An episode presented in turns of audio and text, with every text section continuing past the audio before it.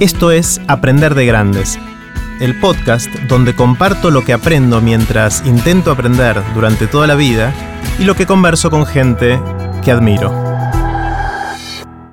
Esta es la tercera y última parte de la conversación con Santiago Bilinkis en la que hablamos sobre un montón de temas eh, en el bombardeo típico de preguntas que hago al final de cada conversación. No se lo pierdan porque está muy bueno. No hace falta escuchar las otras partes para escuchar esta, pero si quieren hacerlo pueden encontrarlas en aprenderdegrandes.com barra Santi. Ahí también pueden ver los links relevantes de este episodio y dejar sus comentarios.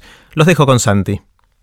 Me quedé pensando, Santi, que mm, quizás la columna que venimos haciendo ya, este es el quinto año en, Basta de Todo en la radio, em, de alguna manera fue, al menos mí, pero quizás nuestro, 20% de educación en los últimos años.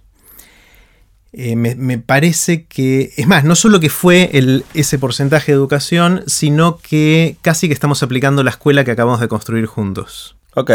Eh, por varias razones. Primero, la forma en que elegimos los temas que llevamos a la radio. Nos juntamos y decimos, che, ¿qué hacemos ahora? Y no sé, a mí me interesa tal cosa y a mí me interesa tal otro. Bueno, dale, vamos anotando y bueno, yo tomo la posta en empujar este tema y yo tomo, vos decís, yo tomo esta otra, bueno, yo te ayudo. Eh, y son temas que nos interesan de verdad. O sea, son temas que no es que nos dan. Y de los que no sabemos. O sea, yo creo que lo lindo de nuestra columna es que no debe existir otra gente en la radio o en la tele que hable permanentemente de lo que no sabe. Exactamente. Entonces, nosotros es la combinación de no sé y me interesa. Esa combinación es explosiva para el aprendizaje. Obviamente, esas cuando esas dos cosas se juntan, explota y algo pasa. ¿eh? Y a veces pasa, porque es lindo, porque antes hablábamos de la historia, ¿no? Pero cuando fue el, año pasado la columna esta sobre los, los, expedicionarios, el descubrimiento de América. Mucha de la gente que había escuchado la columna, el comentario después en las redes sociales era, mirá si en la escuela me hubieran enseñado historia de esta manera. Exactamente. Y lo que hacemos eh, para preparar la columna, lo estoy resignificando escuchándote a vos, es hacer el machete cada vez. Hmm. O sea, es exactamente lo que vos dijiste de cómo hay que hacer el machete. Nosotros decimos, bueno, a ver, la muerte, Dios, la sexualidad, los distintos temas que fuimos tomando a lo largo de los años dijimos, bueno, busquemos distintas fuentes, veamos una charla TED, hablemos con alguien que sabe el tema, busquemos en internet, leamos, las distintas cosas que solemos hacer para preparar esto. Y después, cómo construimos algo coherente con todo lo que leímos y aprendimos. Armando una historia. Armando una historia, que es lo que hacemos y nos lleva tanto tiempo para preparar cada columna. Y yo siento que, mm, obviamente ya hicimos, no sé, ochenta y pico columnas. Hicimos, sí, creo que cerca de 90. Cerca de 90 columnas. Obviamente no me acuerdo todo lo que dijimos, pero siento que me pegó mucho más fuerte y que generó en estos últimos eh, casi cinco años para mí un, cambio de conocimiento del mundo, digamos. O sea, no quiero que suene arrogante, porque tampoco es que me volví experto en ninguno de estos temas, pero se me abrieron pequeñas puertitas que antes no, tenía abiertas y, y, siento que, no sé, a mí me enriqueció un montón y siento que fue nuestro 20%. Está buenísima la idea, nunca lo había pensado así.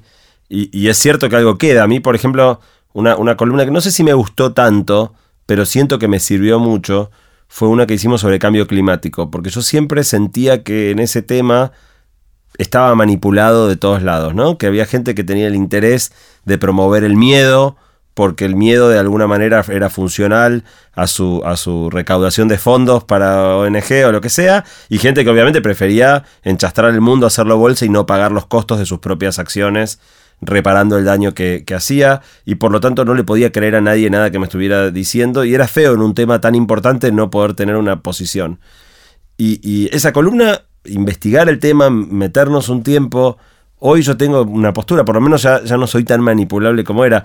Eh, y como eso, creo que montones de las cosas que fuimos haciendo, cada una fue dejando su, su, pedacito y, armando nuestra cabeza de un modo un poco distinto. Ojalá también ah, un poco así de quienes las hayan escuchado, digo, en el fondo si le dejamos una cosita de ese estilo a algunas personas, Sí, yo creo que no, necesariamente en todo el mundo está esta combinación de no saber más estar interesado por el tema, que es por la razón por la que elegimos cada uno de los temas y, avanzamos, pero seguramente alguno que enganchó con esas dos cosas le, sirvió de algo, ¿no? Ojalá, ojalá sería lindo.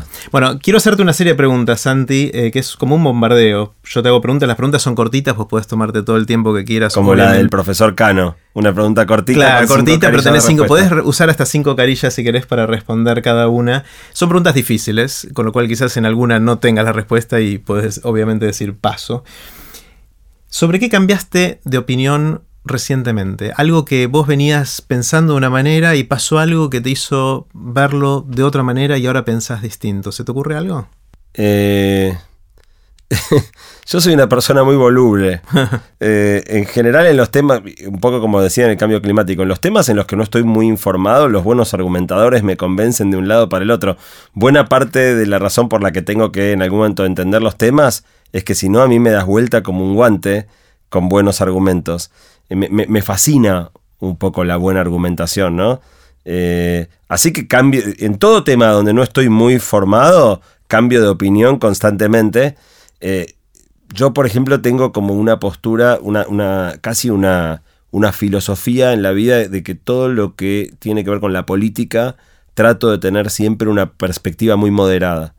Me cuido mucho de dejar florecer en mí eh, la bronca, el odio, el anti para cualquier lado. Eh, y eso me pone en un lugar justamente que políticamente puedo, puedo, me, pones dos programas distintos con buenos argumentadores y me llevas para un lado para otro. Eh, y, si querés, el único lugar que me queda con tanto vaivén es el de la moderación, es esta, esta cuestión de tratar de encarar siempre todo con la cabeza abierta, lo cual te deja en un sentido muy, muy manipulable también muy flexible. Pero cambio de idea todo el tiempo con muchas cosas. Está buenísimo. ¿Qué opiniones tenés sobre el tema que sea que crees que son distintas a las que tiene la mayoría de la gente? Es decir, ¿en qué tema, en qué área, en qué asunto tenés una opinión que es no común? Yo tengo dos grandes causas eh, perdidas en mi vida. Una, vos ya las, las conocés y las padeces un poquito. Una tiene que ver con todo el tema del pensamiento crítico. O sea, con creer que que formar nuestras opiniones basadas en datos y no en, creencias infundadas, no en supersticiones, es muy importante. Y fracaso estrepitosamente en lograr que otros compartan esa visión que yo tengo. Me pasó última vez, últimamente un par de veces en redes sociales criticando ciertas cosas este, de convalidación de pensamiento mágico, pseudociencia, que la abrumadora mayoría de la gente que me, me sigue en redes sociales y que por lo tanto tiene cierta afinidad y simpatía conmigo, me vapulea tremendamente eh, y, termino sintiéndome en el extremo contrario que querría, que es, o sea, me acusan de cerrado, de soberbio, de, o sea, a Newton también le decían que está equivocado, eh, la ciencia no tiene respuesta para todo, hay cosas que la ciencia nunca podrá explicar, eh, y, y, me siento muy, muy fallido en lograr que otros desarrollen e-, el mismo cariño que siento yo por tener una mirada más objetiva y más basada en datos a la hora de formar nuestras opiniones y, creencias. Eh, esa definitivamente es una. La otra, eh, que a mí me obsesiona bastante, tiene que ver con el rol del consumo en la vida. Eh, y esta me va, va, creciendo en mí en los últimos años me resulta muy loco. La primera columna que hicimos en la radio fue sobre felicidad. Y ya, digamos, es, re loco, porque si vos le preguntás a agarramos a cualquier persona en la calle y le preguntamos cuál es tu objetivo en la vida, hay 98% de probabilidad de que digas ser feliz.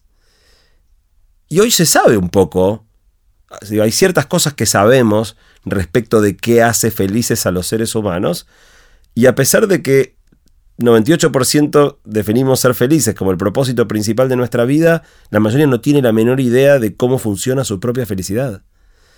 Y la falacia más grande, más prevalente, más dominante en nuestra sociedad, es que la felicidad proviene del acceso a bienes materiales. Eso es cierto en un entorno de necesidades básicas insatisfechas. Si no tenés para comer, si no tenés para tomar, si no tenés donde dormir, eh, eh, si, estás enfermo y no podés pagarte un medicamento que te haga sentir mejor, obviamente el acceso a ciertos bienes materiales puede producir una enorme infelicidad. Pero está recontraprobado, estudio tras estudio, que superado cierto umbral, más bienes materiales no genera más felicidad.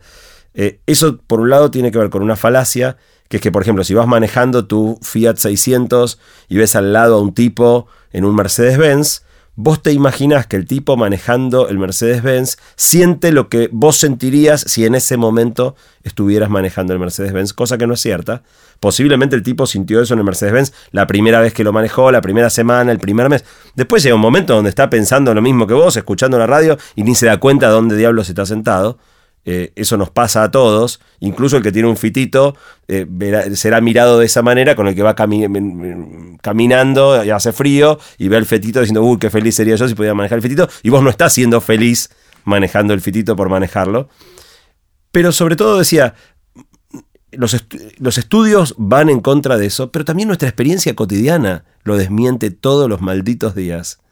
Cuando nosotros pensamos, ok, cuando logre cambiar el auto, y vos mismo te das cuenta que cambias el auto, estás chocho un par de semanas y después te olvidás y se te sentís igual que cuando manejas. O sea, pese a que la vida nos muestra una y otra vez, tanto desde el punto de vista de la investigación, la teoría, la ciencia, como de nuestra propia vivencia cotidiana, que no pasa por ahí, la abrumadora mayoría de nosotros vivimos corriendo atrás de esas metas ilusorias, eh, que para mí son un enorme obstáculo a que el mundo funcione de una manera mejor. O sea, creo que convivimos con un nivel ridículo de desigualdad eh, al cual todos verbalmente censuramos y decimos que está mal y que no nos gusta, pero a la vez todos los días hacemos cosas que van completamente a contramano. Te, diría que esas son las dos áreas donde, ojo, yo pienso a contramano de la mayoría y muchas veces pienso a contramano de mí mismo, ¿no? O sea, yo también cometo permanentemente las cosas que veo en los demás, pero son como dos guías que trato de tener en mi vida y donde cuando yo mismo me encuentro pisando el palito, trato de traerme de vuelta para, para el lado que más me gusta. ¿Qué te sorprende? ¿Qué te asombra cuando vas por la vida y se te cruza algo que decís, wow, ¿qué es eso? Eh, casi siempre es la pequeñez de... O sea, te diría, hay dos o tres cosas que son casi garantía absoluta para el asombro. La primera es que, todo esto exista. Hmm. O sea, cada vez que me, me conecto con que existimos, somos seres, tenemos conciencia, yo soy yo, vos sos vos. Eh, eh, esa pared es básicamente nada porque los átomos prácticamente no tienen nada, son la nada misma, pero yo no la puedo atravesar porque las cargas eléctricas de mi mano se repelen con las cargas eléctricas. Me parece un delirio todo y no puede dejar de parecerme absolutamente disparatado, fascinante. Eh, si querés, conectado a esto, tiene la inteligencia misma, ¿no? La, idea de que muchas neuronas completamente estúpidas tirando pulsitos eléctricos bajo ciertas reglas bastante sencillas puedan dar origen a, una mente consciente eh, e inteligente, me parece absolutamente loco. Tengo un gran problema con la cosmología y la física elemental cada vez que me cuentan la historia de los universos múltiples y todo eso, que hablando con gente que sabe realmente parece ser la teoría más plausible respecto de lo que sucede, que es que existen infinitos universos paralelos en los cuales todas las cosas concebibles que podrían suceder están sucediendo. Es tan delirante la cosmología actual que a veces las explicaciones me resultan más disparatadas que pensar que hay un gran señor con barba en el cielo que hizo todo esto. Dejémonos de hinchar y volvamos a crear a Dios y listo. Sí, porque, porque lo que estamos poniendo en su lugar es muy loco. Eh, y después, bajando completamente a tierra y conectando con lo que decía antes, me resulta increíble que el mundo funcione dada la desigualdad que hay. O sea, se habla mucho de la inseguridad y yo no puedo entender que dada la desigualdad que existe el mundo sea tan seguro. No puedo entender que sea posible que familias vivan separadas por un alambre donde de un lado del alambre hay gente que tiene tanto y del otro lado hay gente que tiene tan poco y esa situación sea estable y, y no nos estemos matando permanentemente. O sea, me parece que vivimos en un mundo con un nivel de violencia simbólica sobre una enorme cantidad de gente que es increíble que esto sea estable y no, no explote. ¿Tenés alguna habilidad inútil? Uh. bueno, yo era muy buen estudiante, tuve muy buen rendimiento en la universidad y me, algo, me pasó algo bastante divertido, que es que ordenando cajones viejos, hace poco encontré mi medallita dorada, que fue la medalla de oro que me gané por ser un gran estudiante eh, y pocas cosas en mi vida han resultado tan inútiles como esa medallita que quedó perdida en algún cajón. O sea, creo que, que, obviamente ser un buen estudiante en el sistema educativo en el que me eduqué yo no tenía que ver con, de nuevo, con, saber mucho, sino con hackear el sistema, ¿no? Con entender qué era lo que el sistema privilegiaba y hacer las cosas bien para, para que te vaya bien bajo esas reglas de juego. Y eso yo lo supe hacer muy bien. De hecho, otra cosa graciosa de mi pasado que encontré, cuando yo recién terminé la facu, tal vez por esto de que había sido muy buen estudiante, me invitaron a dar un taller eh, cuyo título era Cómo estudiar. Y la primera charla que existe mía, filmada en video, VHS, se ve horrible, pero yo en algún momento la digitalicé, es una charla donde yo explicaba, con 24 años recién recibido de la Facu, mis métodos de estudio. ¿Está en YouTube eso? No, está en YouTube, algún día que tendría que subirla. Me da un poco de vergüenza, qué sé yo. Por eso tenés que subirla. Bueno, puede ser, pero, pero es muy útil. Es muy útil, o sea, era vivo yo, o sea, la, volví a ver hace poco. ¿Qué decías, te acordás? Eh, tenía varias cosas, me acuerdo que dividía el proceso en cinco fases, o sea, que, tenía que ver con lo que haces en la clase. Porque una de mis grandes reglas es: la clase es un costo hundido. Lo que vos podés hacer para boludear en clase es bastante malo, con lo cual aprovecha ese tiempo y boludea en casa. O sea, cada minuto que en la clase uses bien, que igual no lo podrías usar de una manera muy distinta, te ahorra un minuto afuera donde sí vas a poder estar haciendo algo que está mucho mejor. Entonces, yo, por ejemplo, siempre tenía la, filosofía de sentarme. Eh, bastante adelante, no necesariamente en la primera fila, pero bastante adelante, para limitarme a mí mismo las opciones de distracción una vez que estaba jugado. O sea, si me sentaba en el lugar donde estaba bastante a la vista del docente y además el docente estaba bastante a la vista mía, me era bastante más difícil distraerme. Eh, entonces, todo un tema era la clase, todo otro tema era el trabajo en casa, todo otro tema era la preparación del examen, todo otro tema era el examen. Y todo el tiempo era, todo, otro tema era el post-examen. Y fui como bajando, haciendo una reflexión, porque yo nunca me había planteado cómo estudiaba, me acuerdo preparando esa charla y tratando de decir, ok, ¿qué, hago yo y cómo bajo esto a una metodología? En algún momento tuve la fantasía de convertirlo en un libro, porque, porque en ningún lado, en general, la mayoría de los chicos no les enseñan cómo estudiar. A mí nadie me enseñó todos esos trucos que yo fui descubriendo en el tiempo, y después medio que decidí no hacerlo porque era mi manera de hackear el sistema que yo creo que hay que eliminar.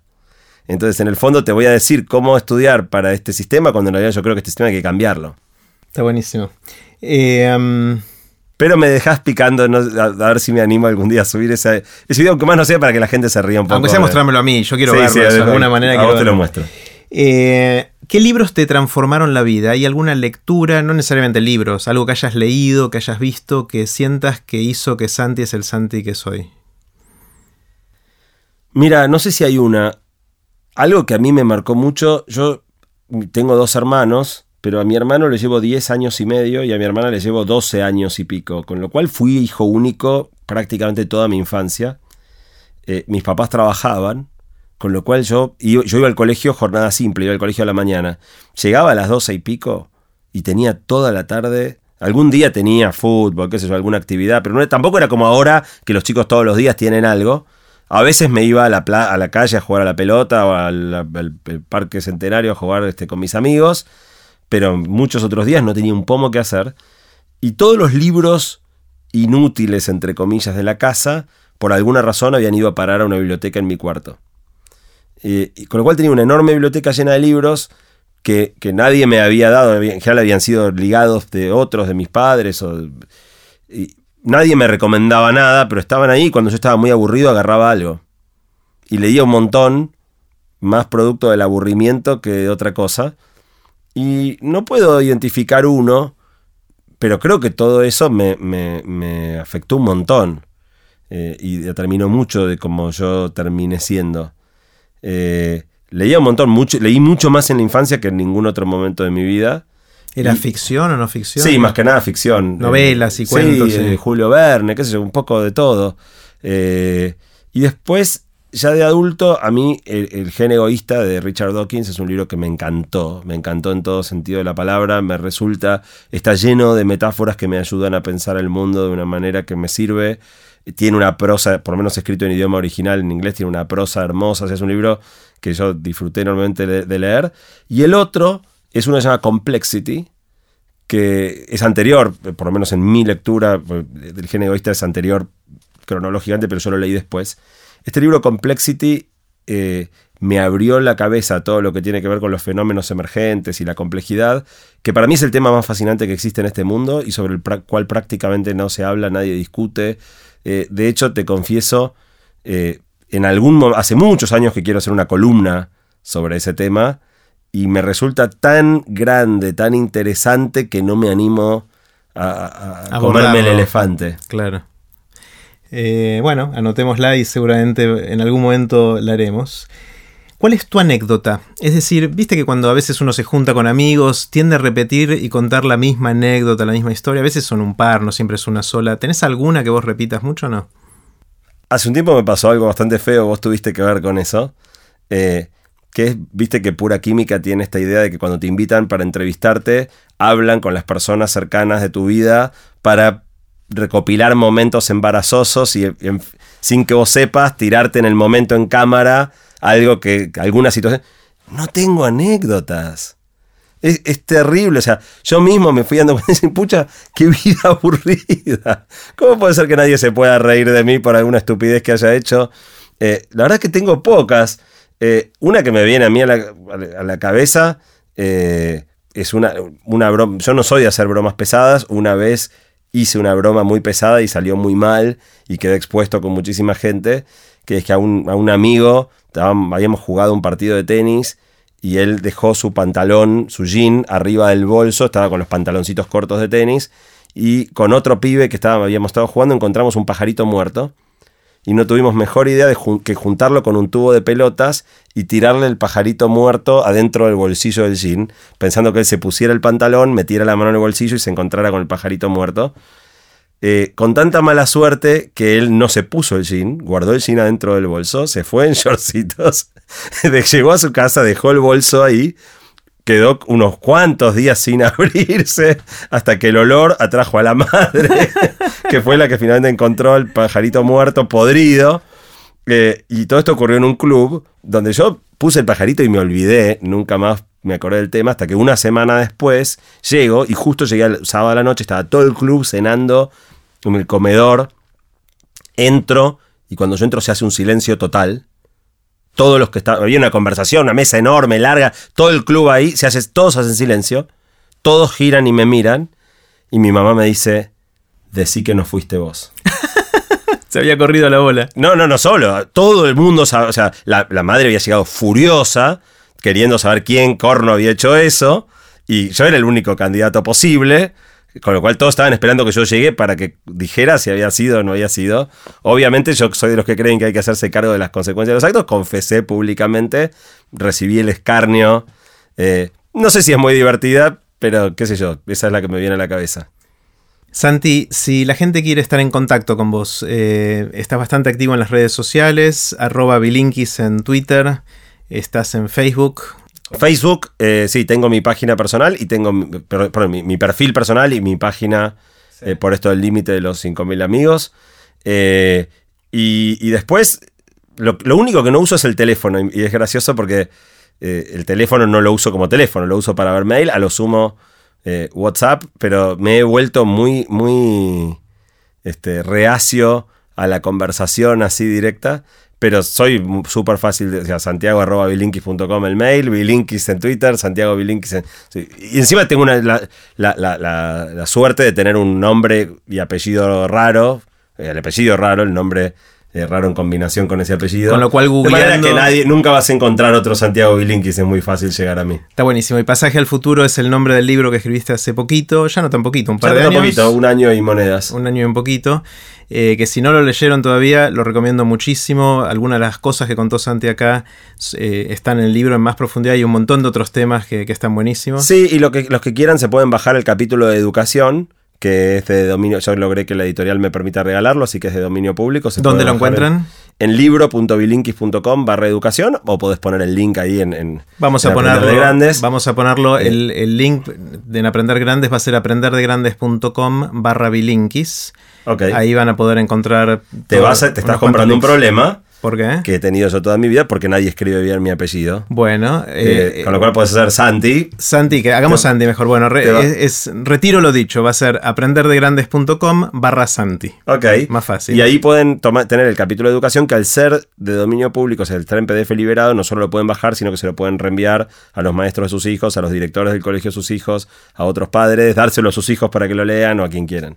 Bueno, Santi, vamos que tenemos que construir esta escuela de la cual conversamos hoy. Dale, a laburar. Dale, gracias, Santi. Y así terminó nuestra conversación con Santiago Bilinkis. Pueden ver los links relevantes de este episodio y dejar sus comentarios en aprenderdegrandes.com barra Santi.